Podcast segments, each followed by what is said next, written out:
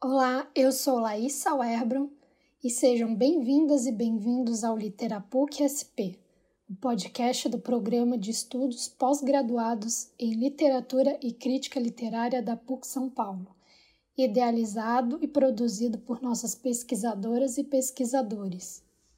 Hoje a conversa será mediada por Beth Cardoso, vice-coordenadora do programa. Nossas convidadas são Carla Queiroz e Kátia Turolo, responsáveis pela Sala de Leitura, um projeto da Prefeitura Municipal de São Paulo. O bate-papo foi realizado no dia 2 de maio de 2022, no canal Literatura PUC São Paulo. Vamos ouvir?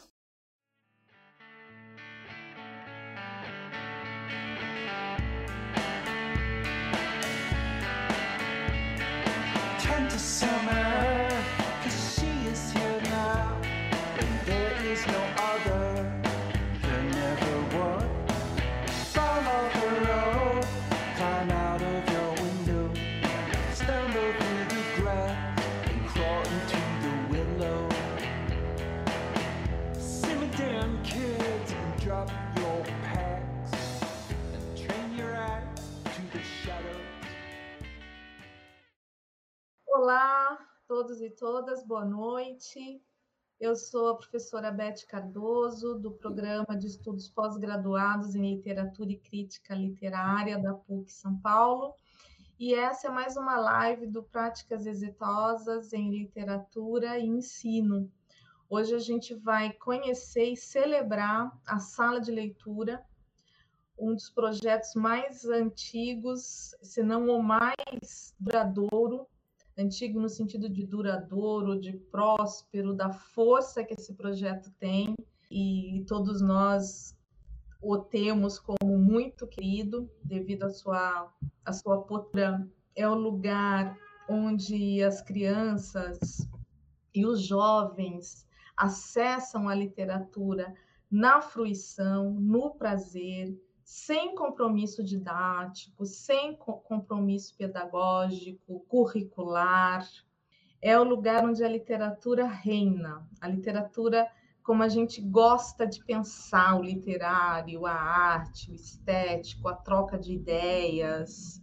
Então é, é muito empolgante a gente está aqui mais celebrando do que qualquer outra coisa, mas a Carla e a Kátia, que são as minhas convidadas e que estão hoje à frente da sala de leitura, que é um projeto da Secretaria Municipal da cidade de São Paulo. Elas vão trazer várias informações, desde o histórico, né, de como esse projeto começa, como ele se desenvolve, as inovações durante essas cinco décadas, e, enfim, nós vamos temos muito, muitos assuntos. Eu vou apresentar a Carla e vou passar a palavra para ela dar uma boa noite. Depois eu apresento a Carla e também passo a palavra para o boa noite dela, a Kátia. Então, primeiro a Carla. Carla de Oliveira Queiroz é licenciada em Pedagogia, bacharel em Comunicação Social e pós-graduanda em Literatura e Ensino.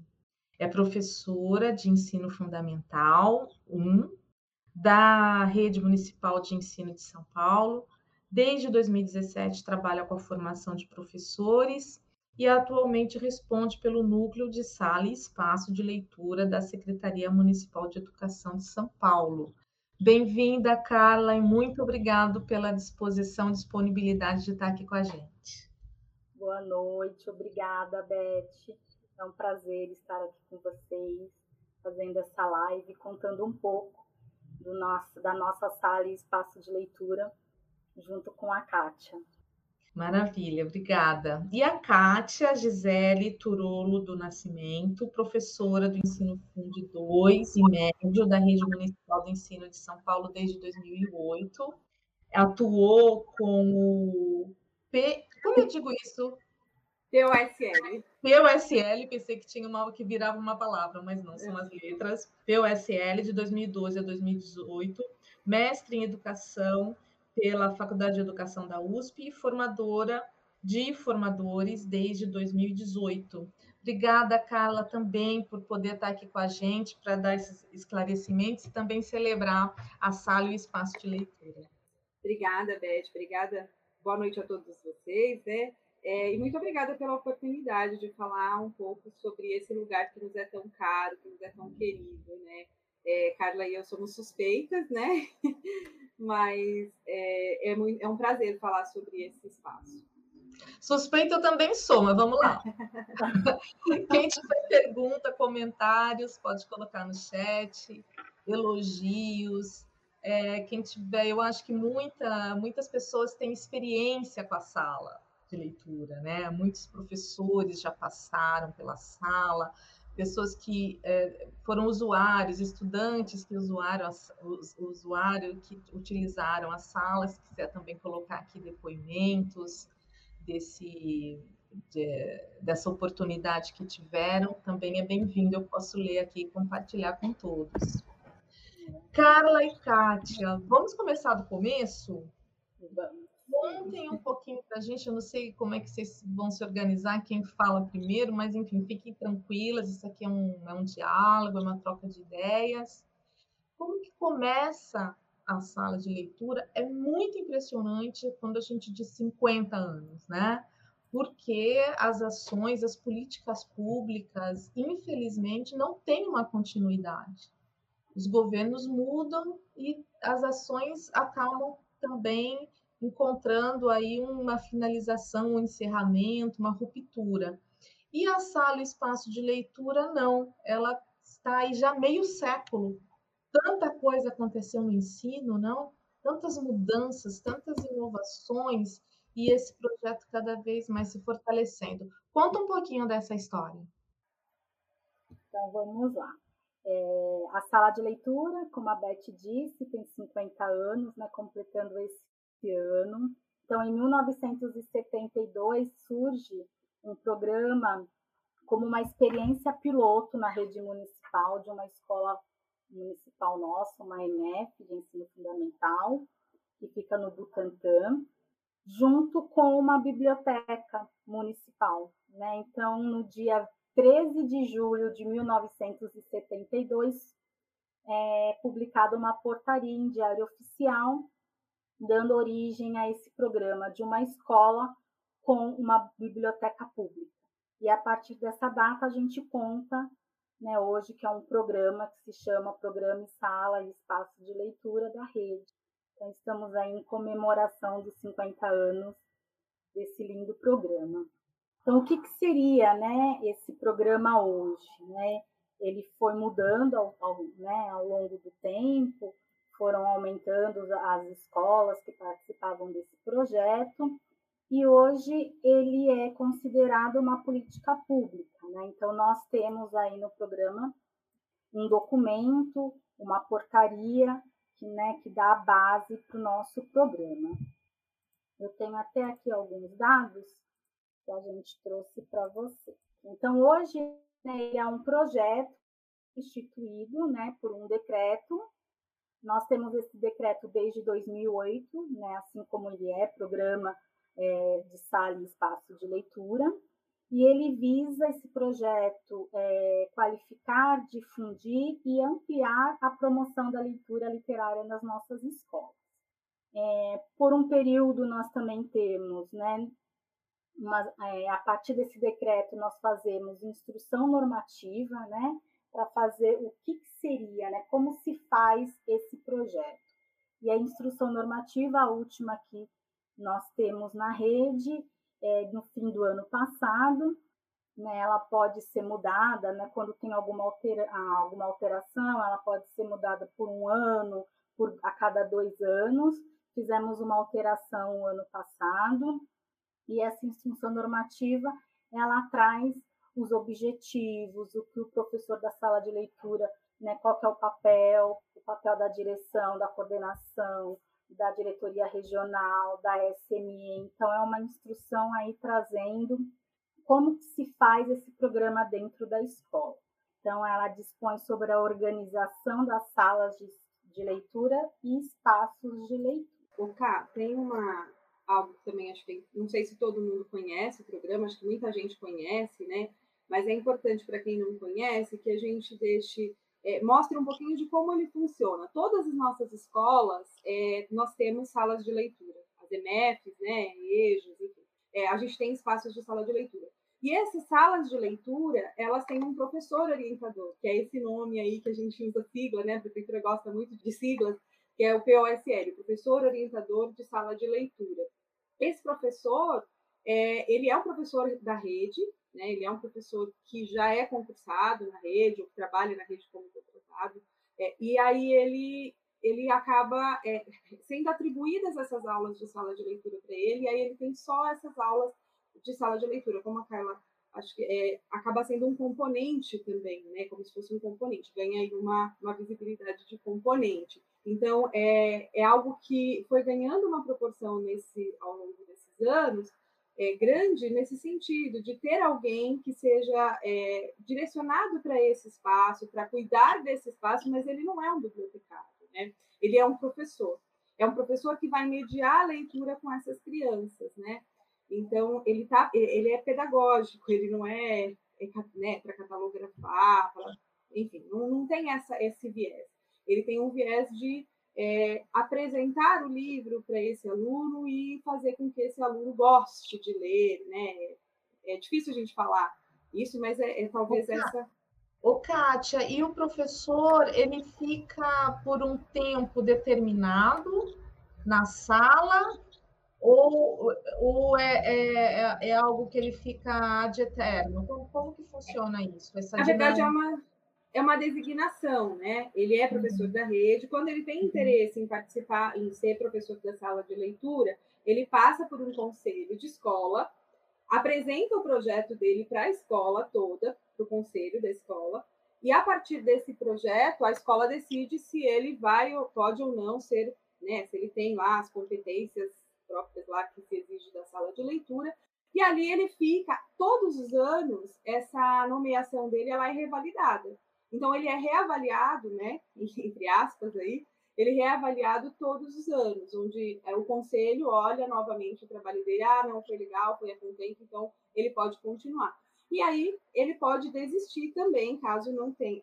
Tanto o conselho pode não validar, né? Isso não sei, não é muito habitual de acontecer, mas ele também pode é, desistir, ah, fiquei em tempo, então agora eu vou para outro espaço, vou voltar para minha sala de aula, enfim. É, ele, mas ele passa por esse processo de, de hum. ser validado pelo conselho de escola. Importante a gente destacar isso, porque mostra a qualidade, o cuidado que esse sistema que a Carla estava antes é, apresentando, que são das leis, das normas, das publicações que garantem não só o funcionamento do programa, mas a qualidade desse programa também, né? E a, o que a Kátia disse é muito importante, né? Porque hoje na rede, né, nós somos uma rede muito grande, nós temos 3.703 unidades educacionais em todo São Paulo, né? Escolas municipais. Desses 3.700, nós temos a grande maioria que é a educação infantil, né, que são os seis e as ENEIs, né, então é de 0 a 3 anos e de 4 a 5 anos. Então, nesses, né, nessas escolas, nós chamamos de espaço de leitura, né, por isso que SAEL é sala e espaço de leitura. E no ensino fundamental, médio e de educação de jovens e adultos, nós temos 562 escolas. Então, temos aí todas essas 562 escolas têm uma sala de leitura e, como disse a Kátia, tem um professor designado para essa sala de leitura. Tá, está dentro da grade curricular.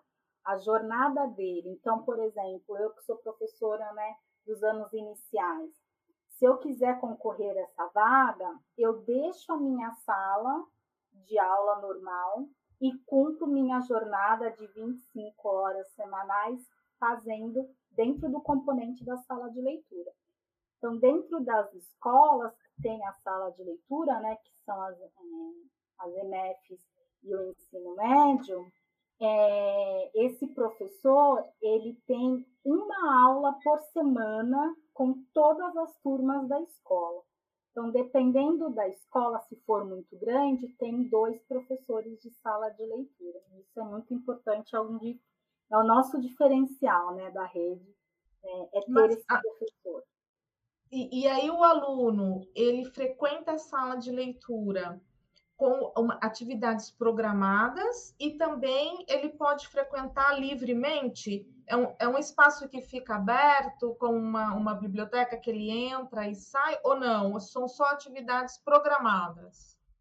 Nós temos, como tem todas as aulas, tem a sala de leitura, nós temos então esses horários, né, que tem aula. Então nesses horários que tem aula, né, os outros estudantes eles não entram, né? Porém a gente tem também na grade algumas aulas que são voltadas para esse atendimento, né? Então o professor ele pode também receber esse estudante da sala de leitura. E a, e a sala de leitura ela é da escola, né? O professor ali ele dá aula, mas a qualquer momento ela, ela, ela fica aberta, ela tem acesso, todo mundo tem acesso à sala de leitura. E também nós temos os projetos, que aí a gente vai a gente também pode falar um pouquinho desses Vamos. projetos. É, mas, Carla e Kátia, eu queria falar um pouquinho, queria que a gente desse um passo para trás, já já a gente volta na, na grandiosidade do, do, projeto, nos programas envolvidos, mas eu queria que a gente falasse um pouquinho da, dos conceitos envolvidos aí, né? Porque aí a, a gente está falando de coisas muito importantes. O que, que vocês entendem por leitores? Que vocês entendem por leitura? Qual a especificidade da leitura de literatura? É, é, eu imagino que nessas nas normas, eu imagino não, eu sei que nas normas, nas publicações, nas formações, vocês têm uma preocupação constante em garantir a primazia do, do, literário e da experiência estética. Então, eu queria que vocês falassem um pouquinho desses conceitos que vocês estão sempre preocupadas em, em mobilizar, em colocar no centro da, da sala e do espaço de leitura? Ótima pergunta, né? Para a gente é muito importante, né, nós termos esses conceitos consolidados. É, a sala de leitura ela sempre teve esse conceito, né? Então, de leitura, de literatura. E em 2020 a rede faz, né, constrói um documento. Isso para a gente é muito importante ter documentado o nosso conceito, né? O, o, que, que, o que, que seria essa sala de leitura né, para nós professores e para nós enquanto rede. Então, nós temos alguns fundamentos né, na, nesse documento que embasa todo o nosso trabalho. É um processo assim de muitos anos, né, e a gente conseguiu em 2020 colocar nesse documento. Então nós temos aqui a literatura como um direito inalienável, a premissa da sala de leitura, né, é que essa literatura ela é uma necessidade profunda do ser humano, então ela precisa ser satisfeita, como já dizia Antônio Cândido. Nós também temos uma outra premissa, que é a leitura do mundo precede a leitura da palavra, né, também então nós temos isso, a gente fala muito disso com os nossos professores né, que a gente começa a ler o mundo né, antes de ter o contato com o texto.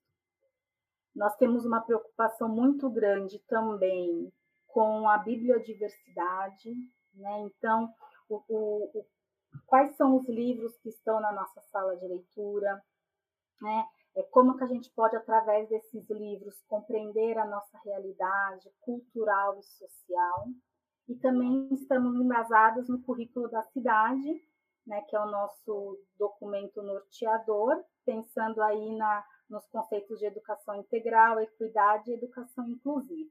Então, esses são os nossos fundamentos principais. E pensando mais na sala de leitura, eu vou falar um pouquinho depois a Kátia complementa. É, a gente pensa, né? A sala de leitura ali, ela a gente está falando de mediação literária, a gente fala de projetos de literatura, de curadoria desses espaços, né, a organização, as situações e tudo que promove o ensino da leitura literária. A gente está falando que não é só um espaço que guarda né, livros, não, pelo contrário, né?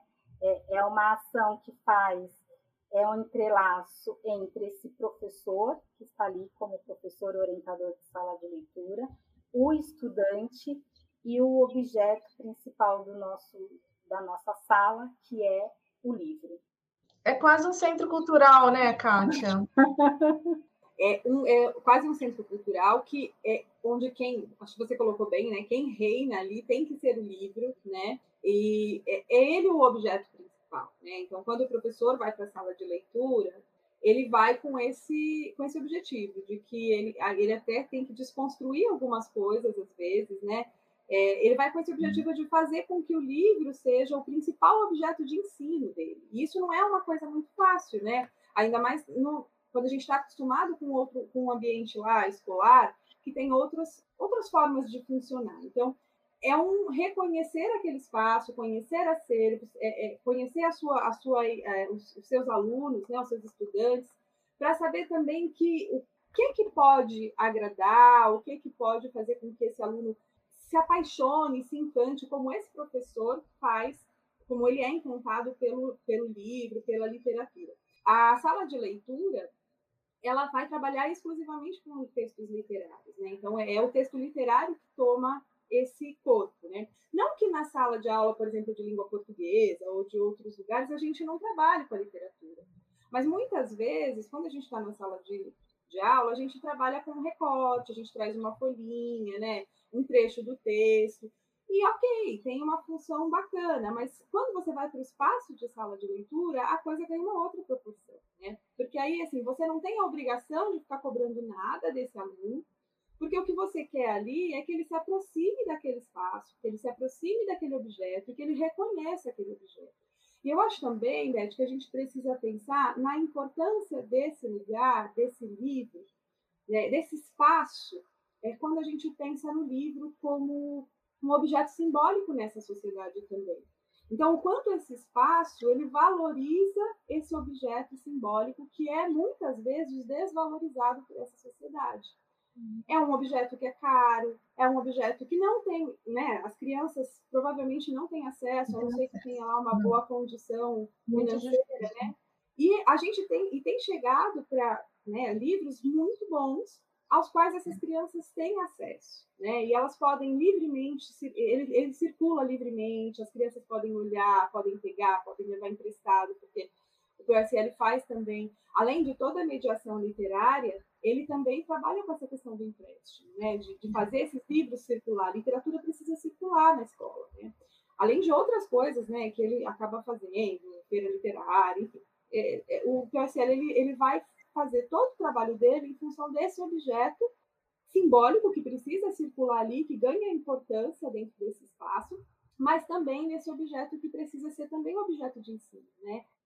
Eu queria que a gente entrasse nessa questão da, das atividades outras que, que compõem a sala e o espaço de leitura, é, até porque eu sei que é, é esse espaço também ele é uma ele é um epicentro de situações de contato, de conexões com experiência de cultura, inclusive fora da universidade, da escola, né? Com, com passeios para institutos de cultura, como Moreira Salles, para outros centros culturais, para as outras bibliotecas. É uma efervescência cultural em torno do livro, né? Que vocês promovem e que o, o, a questão do acesso é muito importante, isso que você está falando, né, Kátia, de, de fazer com que a literatura dê qualidade, importante ressaltar, né, não é assim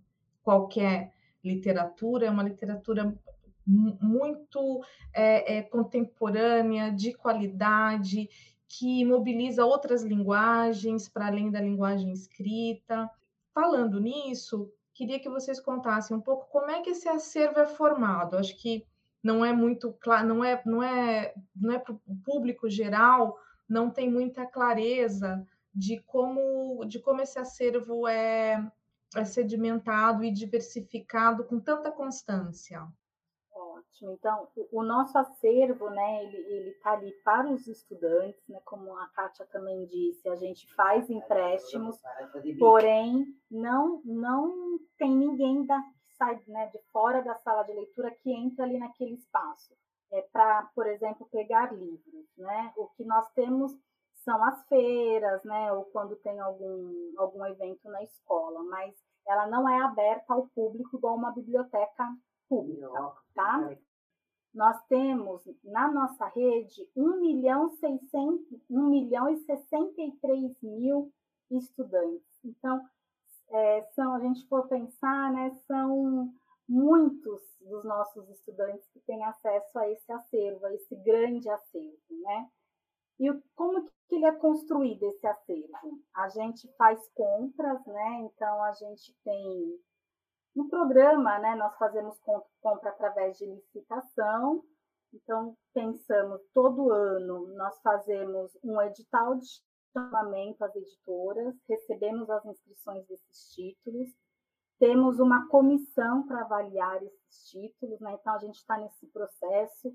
Para ter uma ideia, Beth, esse ano nós terminamos agora de receber os livros das editoras, nós recebemos mais de 5 mil exemplares foram cadastrados. Então, é uma comissão muito grande, a gente está com 200 pessoas para avaliar esses livros, né, para compra deste ano. Depois dessa, dessa comissão, fazemos uma formação com todos os participantes dessa comissão, né, para saber os critérios, ou como escolher esse livro, né, as ilustrações, as imagens, né, a, a diversidade na nossa escolha. E temos uma aprovação, né, a, retificação, a ratificação dessa aprovação e a publicação no Diário Oficial. Após que nós publicamos os títulos, aí nós sabemos mais ou menos a quantidade. Então, depende do ano, nós fazemos uma compra. O que é todo ano é o Minha Biblioteca. Né? O Minha Biblioteca é um acervo, é um programa que nós compramos todo ano. Ele não é acervo, né? porque ele vai para as crianças, então ele é direcionado para as nossas crianças. Cada estudante recebe dois títulos né? Desde seis. Vai para casa, né, Carla? Jovens e adultos, isso, vai para casa desde. E não, e não precisa devolver. É não é, precisa devolver. Fica para a família. E nós incentivamos, né? A escola faz a entrega, né? recebe esse título, faz a escolha de como vai fazer a entrega, né? podem chamar a família, como que eles fazem. Então, nós temos recebido muitas, muitas fotos das escolas que eles se organizam para receber a família e fazer a entrega desse acervo para a criança que chama Minha Biblioteca. E temos a orientação que a criança pode ler esses dois livros e, se ela quiser, ela pode trocar com um colega da sala ou da escola, né? Então, nós temos escolas que fazem feira de troca com esses livros. Então, depende da escola, da organização, da autonomia da escola. Então, tem alunos que falam, ah, eu já li esse livro, já li, reli, eu gostaria de trocar. Então, tem um cantinho lá na, na sala de leitura e o professor realiza essa troca. Né? Nós temos muitas escolas assim, Beth. Mas aí esse livro não fica lá. Né? Se ele troca com outro colega, vai para casa. Esse acervo, né? esse acervo é pessoal, não é da escola. E depende bastante também, Beth, da organização e do olhar do POSL, né, do professor que é orientador ali. Alguns professores, eles incentivam mesmo os alunos, olha, vamos fazer uma feira de troca, né, eles, é, eles promovem ações, né, o POSL também faz esse papel de promover ações em prol do livro. Então, às vezes a criança chega e fala para ele, ah, já li, professor, e agora? E, tal, e aí ele marca um dia lá, onde ele vai conversar, onde ele vai levar, todos os, os colegas vão levar, quem quiser trocar. E aí eles fazem uma espécie de evento, uma feira de troca.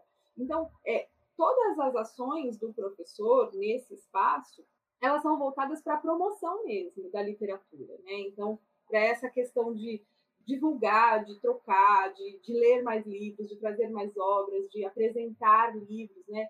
Acho que um pouco, acho que o que você pergunta vem um pouco ao encontro disso, de que o professor também apresenta obras, ele também é, faz circular isso daí. Muitas vezes ele faz murais, né, onde as crianças vão falando o que acharam, o que não acharam, podem comentar.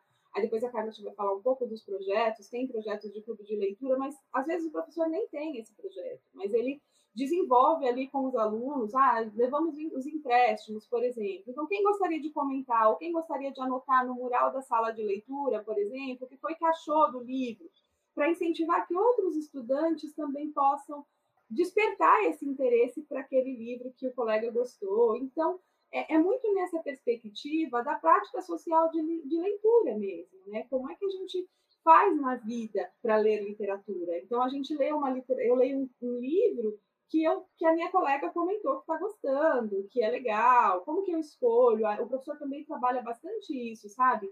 Da seleção, como é que eu seleciono esse livro? Eu, que ele fala, fala um pouco sobre a capa, fala um pouco sobre a contracapa, enfim né, a quarta capa, e vai falando um pouco para esses alunos é, como que é esse processo de, de leitor mesmo, sendo modelizador vai mostrando, vai mostrando a paixão que ele tem pela, pelo livro, pela literatura, e os alunos, as crianças, os jovens vão é, ficando ali influenciados, né, por essa, por essa paixão, por essa por essa alegria de, de ter o prazer de ter o contato com o livro e executar a leitura. É, Kátia, e vocês estavam falando antes do acervo, e aí quando o acervo chega, inclusive tem formação, né? os professores são é, recebem ali orientações e, e discussões, trocas sobre esse acervo novo. Não é só uma questão quantitativa de, de, de chegar e, e fazer mudanças em acervo e pronto, né? Toda a ação que vocês fazem está vinculada com, uma, com um ciclo de formações que envolve o, o, mediador, o aluno, não é isso? Queria que vocês falassem um pouco dessa atenção que vocês dão ao professor. O professor da sala de leitura, ele não é deixado lá sozinho, né? Ele está sempre recebendo esse auxílio, essa troca. Isso, Beth. O, o nosso setor, né, a, a FAEL lá no, na secretaria, o nosso principal né, foco e papel ali comigo, com a Juliana, né, e agora com a Kátia, é a formação do professor. Então, hoje na rede nós temos 783 professores orientadores de sala de leitura. Pela nossa normativa, eles têm uma formação, né, esse ano por bimestre, né? Até o ano passado nós tínhamos formações mensais, porém esse ano nós temos um programa, um projeto novo que é a formação da cidade. Então nós temos eh, esses 783 professores fazendo formação uma, uma vez por, por bimestre, né? Ali na sua diretoria regional, e também agora com a formação da cidade, uma vez por semana, fazendo uma formação online, que nós estamos, né, todos os professores que optaram né, por, por essa formação, eles estão recebendo. E aí é interessante você falar, porque quando a gente pensa né, que vai entrar como professor de sala de leitura, a Kátia está aqui também para falar um pouquinho, ah, eu gosto de livros, eu gosto de literatura, então eu vou entrar na sala de leitura. E aí a gente percebe que com a formação ela vai além, não é só esse gosto, esse prazer, né? Porque a gente acaba estudando, nós trazemos os textos teóricos, né? Nós temos um presente desde o ano passado que é a assessoria da professora Diana Navas, né? Que ela está lá com a gente desde o ano passado. Então, quando a gente traz, né? A teoria, né, que a literatura, é, para a gente fazer, né, ser esse professor de sala de leitura, a gente, né, em nenhum momento a gente solicita, né, não, não é obrigatório ser professor de língua portuguesa, então nós temos professores de história, de geografia, de, né, de outras áreas, professores dos anos iniciais, e eles estão ali lidando e fazendo a formação sobre literatura, né, como trabalhar esse objeto livro dentro da escola. Então, a gente percebe, né, agora com essa formação que nós temos toda semana, é, eles trazem isso nos depoimentos, nas concepções. Então, a cada atividade que a gente posta e eles respondem para a gente, a gente percebe, né, que não é só aquele amor inicial, que ah, eu, eu gosto muito. Como que ele vai aprendendo, como ele vai se desenvolvendo, né, e se especializando em leitura literária. Está sendo uma, uma formação muito muito interessante para a gente e a gente está conhecendo muitos nossos professores e percebendo quanto eles estão tendo esse esse contato também com a teoria além do objeto livre. Que a formação da sala de leitura ela é constante, ela é permanente, ela é, é, lógico, com o acervo novo, a gente trabalha melhor o acervo novo, né? Porque a gente também, como todo professor que gosta de leitura, de literatura, né? A gente se encanta e já quer mostrar e apresentar. Mas a, a formação da sala de leitura, ela é permanente, né? Então, a gente faz sempre esse movimento formativo, né? Eu acho que esse é um potencializador, porque é um espaço que está sempre sendo formado, né? Então, que está sempre sendo olhado com cuidado, com carinho. Esse professor está sempre sendo, é, acho que alimentado, talvez seja essa palavra, né? Nutrido ali para buscar ideias, para trazer coisas novas, para apresentar novos livros, novo, novo acervo, né? Pode ser do novo acervo, ou de, de outros livros que talvez na formação ele tenha contato também.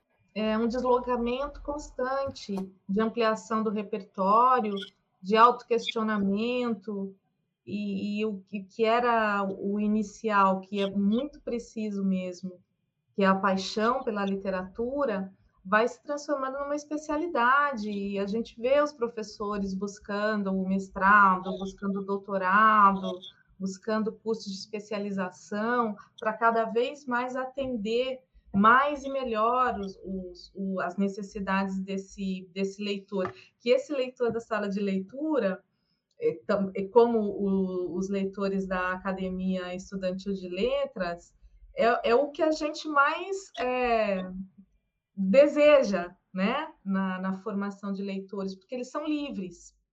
Eles são, eles estão ali diante de uma de uma ótima seleção é, de, e variada, né? uma seleção grande, variada e de qualidade de literatura, e a partir do, do aconselhamento, do acolhimento que o professor da sala faz, eles têm uma liberdade para escolher dentro do, do, dos desejos, das expectativas, da experiência de vida dele, né? Então é muito importante que essa essa relação entre o livro, a criança e o, e o professor seja é, permeada por tanto por liberdade, mas por conhecimento e ampliação de repertório, né? É ficar é isso que faz o projeto funcionar tão bem, né? Deixa eu, eu, eu gosto muito quando a gente fala espaço, sabe, Carla? Porque essa ideia do espaço é, é vai além da ideia de sala, né? Porque a, sala e o espaço de leitura justamente desloca o leitor de um lugar mais é, de um lugar mais é, não é não é no sentido de confortável, mas mais estável, mais previsível, que é a sala de aula, e ele é deslocado para esse outro espaço. Existe uma preocupação, a gente, né, as pesquisas não só no Brasil, mas no mundo, apontam a relação entre o espaço e a leitura, né? A formação do, do leitor, um espaço mais uh, uh, criativo, um espaço que acolhe, um, um, espaço que incentiva. Como eu queria que vocês falassem um pouco exatamente desse espaço, como é que cada um é de um jeito, existe um padrão, as normas e, eh, e, e, as leis preveem isso, o professor tem liberdade, como que funciona essa organização do espaço? Então, é, tem total liberdade, né? A escola tem a autonomia de montar o seu espaço. Então, nas escolas que nós temos salas de leitura, então normalmente essa sala, né, ela pode ser até um pouco maior de uma sala convencional, né, dependendo da escola, se ela tiver esse espaço. E também na educação infantil ou nas escolas que não tem esse espaço fixo, né, digamos assim, a escola também tem a autonomia de fazer o seu espaço. Né? Então, tem escolas de educação infantil que escolhem uma sala, né? então ficou ali uma sala livre, transforma num espaço de leitura. Nós temos escolas que não têm um espaço físico, né? As salas já estão com, as aulas, né? Tendo ali, então elas, elas fazem no, no refeitório, na entrada da escola. Então a gente vem recebendo muitas fotos esse ano, né? Devido à comemoração de 50 anos, e temos recebendo foto, né? Tem o, o, o Madre que gosta bastante de mandar, que lá tem um projeto, os livros na geladeira, né? Até passou recentemente na matéria. Eles pegaram uma geladeira que já não usava mais e utilizam né, para esse espaço. Então, a escola tem total autonomia e o professor ele organiza é, esse acervo que vai chegando. Né? Então, a gente orienta é, quando esse acervo chega, né, tem professor, a Kátia, a gente estava até discutindo, conversando esses dias, né, como que ela organizava a sala de leitura, né, muitos professores ainda pedem orientações para ver se é por gênero, né, então, cada escola tem essa autonomia, é, eles gostam ainda muito de separar por gênero, viu, Beth? Então, tipo de literatura, né, os contos, os clássicos, a literatura periférica, então, a gente coloca uma orientação, mas a escola, assim, tem total autonomia de montar esse espaço. É porque, na verdade, né, o espaço ele é montado de acordo com aquilo que há necessidade ali do professor, né? Quando a Carla falou isso, é, na minha sala, por exemplo, existiam algumas, às vezes facilita para o professor que está ali mexendo no acervo, facilita dividir alguns gêneros específicos, né? Então, por exemplo, sei lá, o que, que facilitava para mim, né? É deixar contos e crônicas mais ou menos separados, assim, não divididos, mas é, para eu localizar quando a criança chegava e me perguntava e me pedia alguma coisa. Então, o professor também ele, ele é um, uma espécie de curador desse espaço. Então, ele organiza esse espaço da melhor forma que ele encontre para ele também se localizar. Né? Além disso, ele também vai, junto com a escola, decidindo como é que ele quer dar a cara daquele espaço ali. Né? Se ele quer dar a cara a, a, princípio já não tem, não tem cadeiras lá e mesas umas atrás da outra. A princípio, o material inicialmente são mesinhas redondas, assim, com cadeiras, com várias cadeiras ali em volta. Mas cada sala de leitura tem uma configuração. Tem salas que tem puff, tem salas que tem. Aí vai dar muito da criatividade, da, do desejo, acho que mais do que da criatividade, do desejo do professor e da, da escola mesmo, e da escola comprar essa, essa ideia do professor mesmo, né? De, de, de, como que a gente vai fazer com que esse espaço seja um espaço acolhedor, que a criança queira vir, que ela queira frequentar, que ela queira estar aqui. E aí a gente tem salas bem diversificadas e bem bonitas. Assim, normalmente os professores pré, né, zelam pelo colorido da sala, né? E a organização do acervo também vai seguindo um pouco o caminho daquilo que facilita também a, a, localização do professor, a forma como ele vai mais rápido chegar, porque são 45 minutos de aula, gente. Então, assim, em 45 minutos, ele também precisa ter algumas coisas que ele consiga ser rápido para poder localizar, né? Então, mas isso é de total liberdade de cada escola, de cada, de cada é, POSL, de cada diretora, e como é que ele vai organizar esse espaço, né? Mas eles têm tido bastante é, carinho por olhar para esses, olhar esses espaços. Né? Isso, e, e, aqui eu estou vendo aqui nos comentários, Kátia, até a Elo, né, ela colocou aqui, ela tem uma experiência linda, ela é professora, ela é diretora da rede de uma EMEI, né, de escola de 4, 5 anos, e ela contou, mostrou para a gente a experiência, né, ela usou uma verba que chegou na escola o ano passado, destinada à organização das salas de leitura. Então, ela comprou, né? Ela chamou um arquiteto para montar uma, uma, um espaço, porque eles são muito pequenos, né? Quatro e cinco anos. Então, é, ela organizou aquelas estantes do tamanho deles para eles terem acesso aos livros. Ela não colocou cadeiras, então são puffs, são almofadas. Então, quando ela manda um espaço desse, ela mandou uma foto recentemente, a gente fica encantada, né? É algo assim que, com tanto carinho que ela planejou, né? Ela como diretora, planejar um espaço desse para os nossos, para as nossas crianças, né? Então aí, Elo, um beijo, viu? Essa proposta de liberdade é coerente com o projeto como um todo, né? Porque é, eu percebo esse pressuposto do envolvimento, porque a leitura, a formação de leitor tem que ter esse envolvimento pessoal, corporal, né? A leitura envolve o corpo, é um projeto de vida, é transformação de vida. Então, quando o espaço se abre, ele se abre com liberdade para os usuários, né? Isso que é que, que é muito interessante, não ter nada que, olha, tem que ser assim, não importa se o território é diferente, se o usuário é diferente, se a faixa etária é como no caso da educação infantil, né?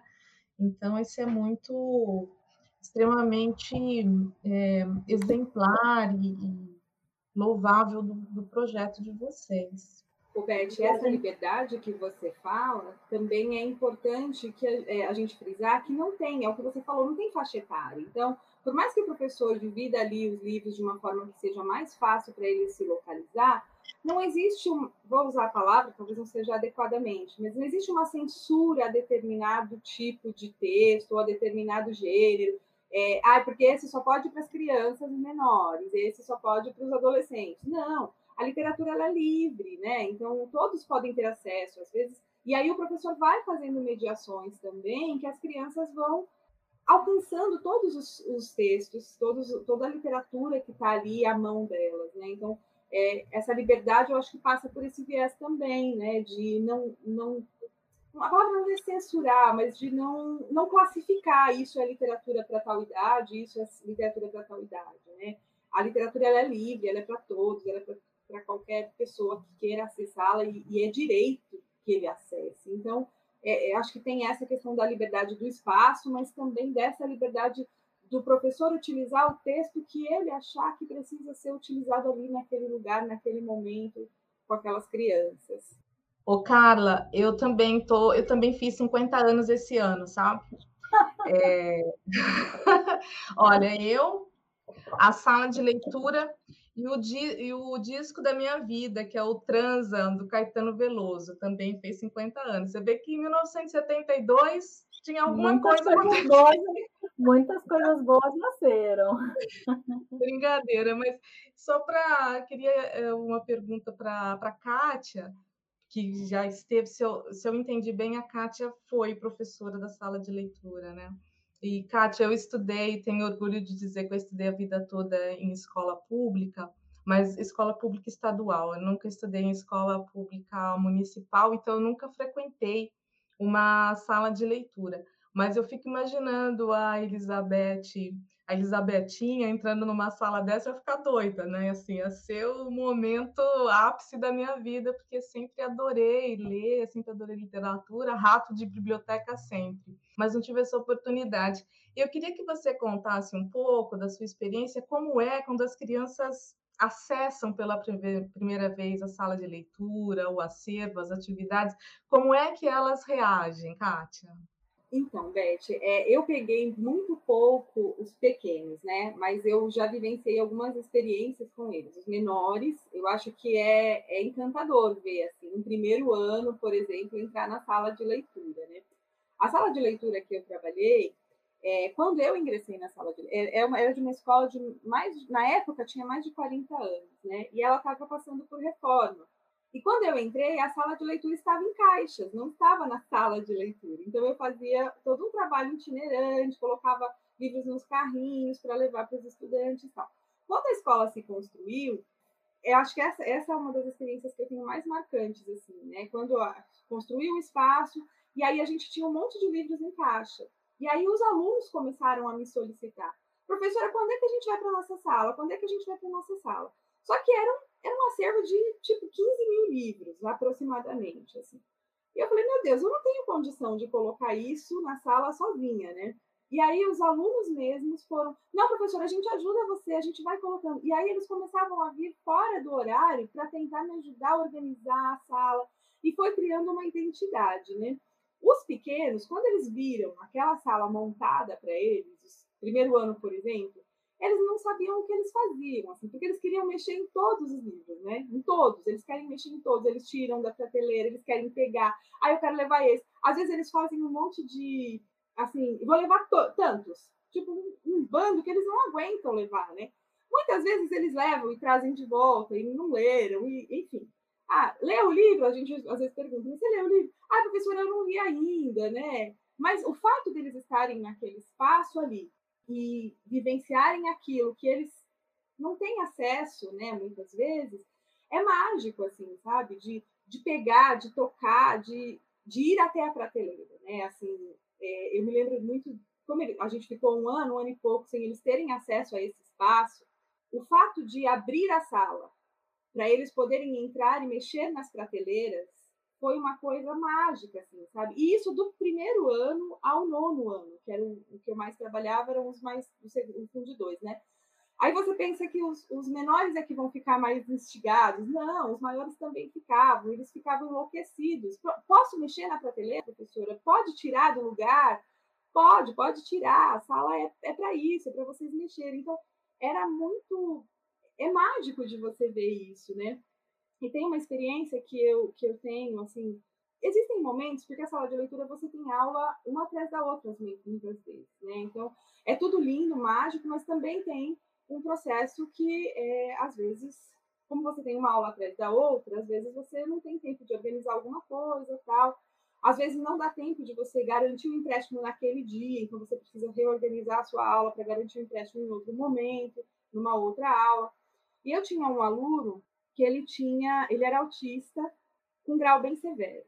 E ele, a minha maior conquista na escola, eu acho, foi é, ter perceber que esse aluno ele entendeu a função da sala de leitura, porque ele sabia o horário que ele ia para a sala de leitura, ele sabia qual era o movimento, o comportamento que ele tinha para chegar na sala de leitura, então ele sabia que ele tinha um lugar para ir. E aí, já acho que no meio do, no meio para o final do ano, ele me, me surpreendeu com um comportamento que ele não tinha tido até o momento. Quando ele percebeu que ele poderia ir até a prateleira, escolher o livro e me trazer para eu anotar o livro que ele ia levar para casa.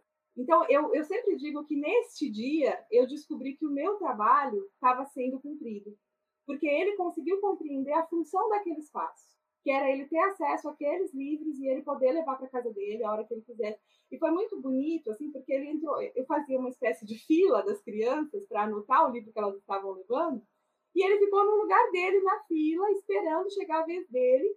E no dia da devolução, ele, ele marcou os, alguns livros eu guardava, para depois voltar para a prateleira, eu guardava num armário que tinha atrás de mim. E ele marcou que eu fazia isso. Então, quando ele me entregou o livro, ele já me olhou e falou: Você não vai guardar? Pode guardar. Então, de observar esse movimento, de como que aquele espaço estava funcionando, sabe? Então, é, não sei se eu respondi a sua pergunta, mas é, é que são tantas experiências, tantas experiências bacanas. Respondeu muito, que bacana você compartilhar isso.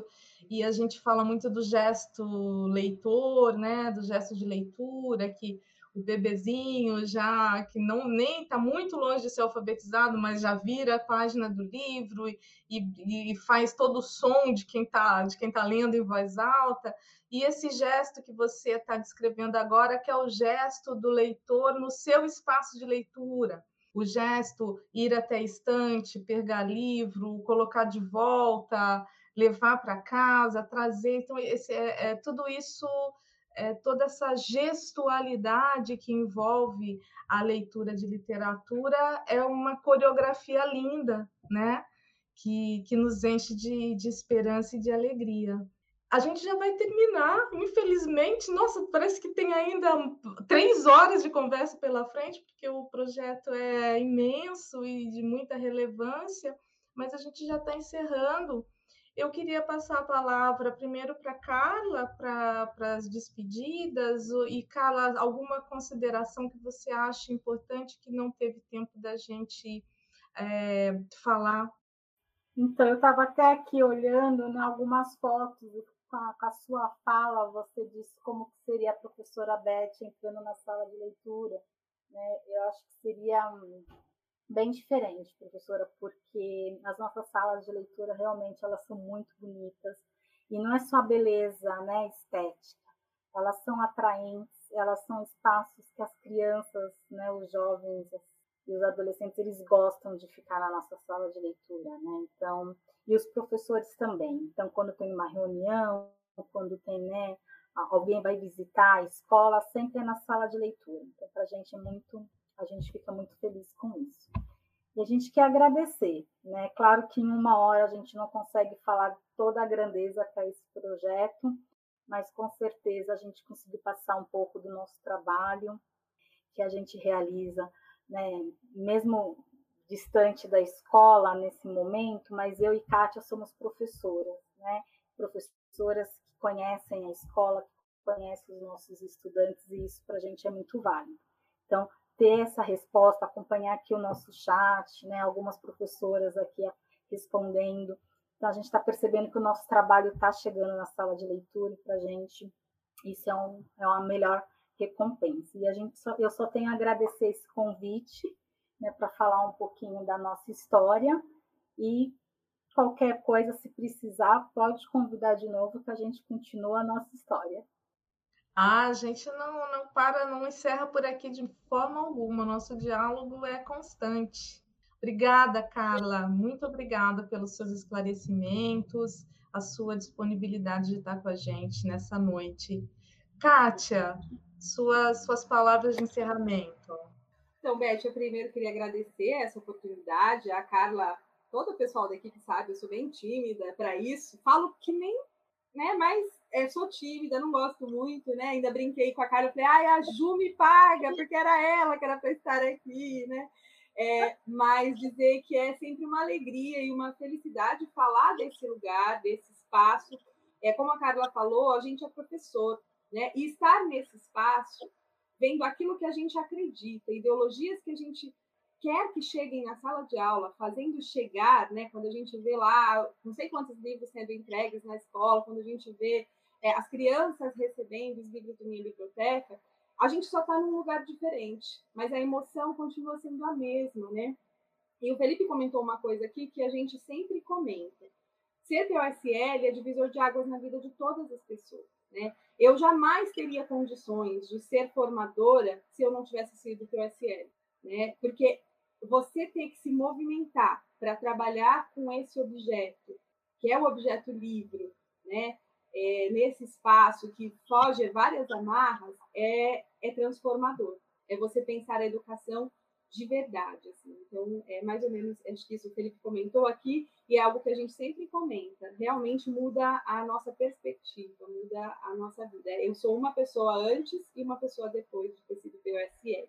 Então, assim, todo o meu minha, meu agradecimento aos professores, orientadores de sala de leitura, as pessoas que lá no comecinho, né, fizeram, não mediram esforços, porque eu sei que não mediram esforços para é, conseguir instituir esse programa, esse projeto, e que e todas elas que até esse momento deram continuidade a esse projeto tão bonito que foi se constituindo dessa forma é, tão libertadora. Assim. Obrigada, Kátia, por você ter topado de, de vir conversar com a gente, foi ótimo.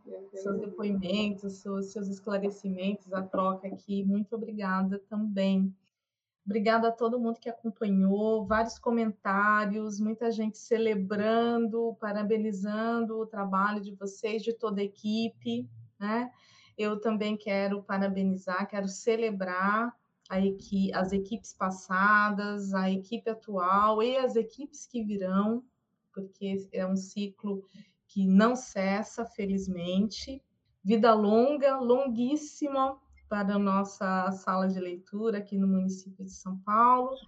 O nosso programa, o programa de literatura e crítica literária da PUC, está constantemente aberto para as trocas, para aprender junto, para ter as nossas descobertas em conjunto e para o que for necessário para colaborar com a formação dos professores, com a seleção dos acervos, enfim, o que for necessário para esse projeto continuar. E a gente tem aprendido muito também com vocês, com a equipe da EL. É uma alegria receber vocês aqui. Gratidão. Um beijo enorme para todo mundo que acompanhou, em especial para vocês. Obrigada, Carla e Kátia. Obrigada.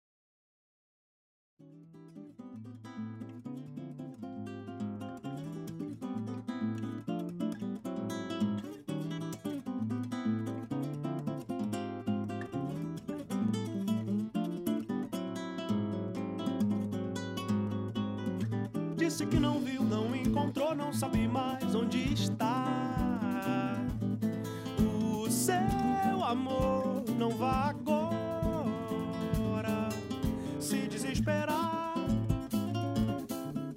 por alguém que já se foi e não pretende voltar. Trate de fazer a coisa certa Vamos, por favor, tenha mais pressa. Disse que não viu, não encontrou, não sabe mais onde está o seu amor. Não vá agora se desesperar por alguém que já se foi e não pretende voltar. Trate de fazer a coisa certa. Vamos, por favor, tenha mais pressa de chegar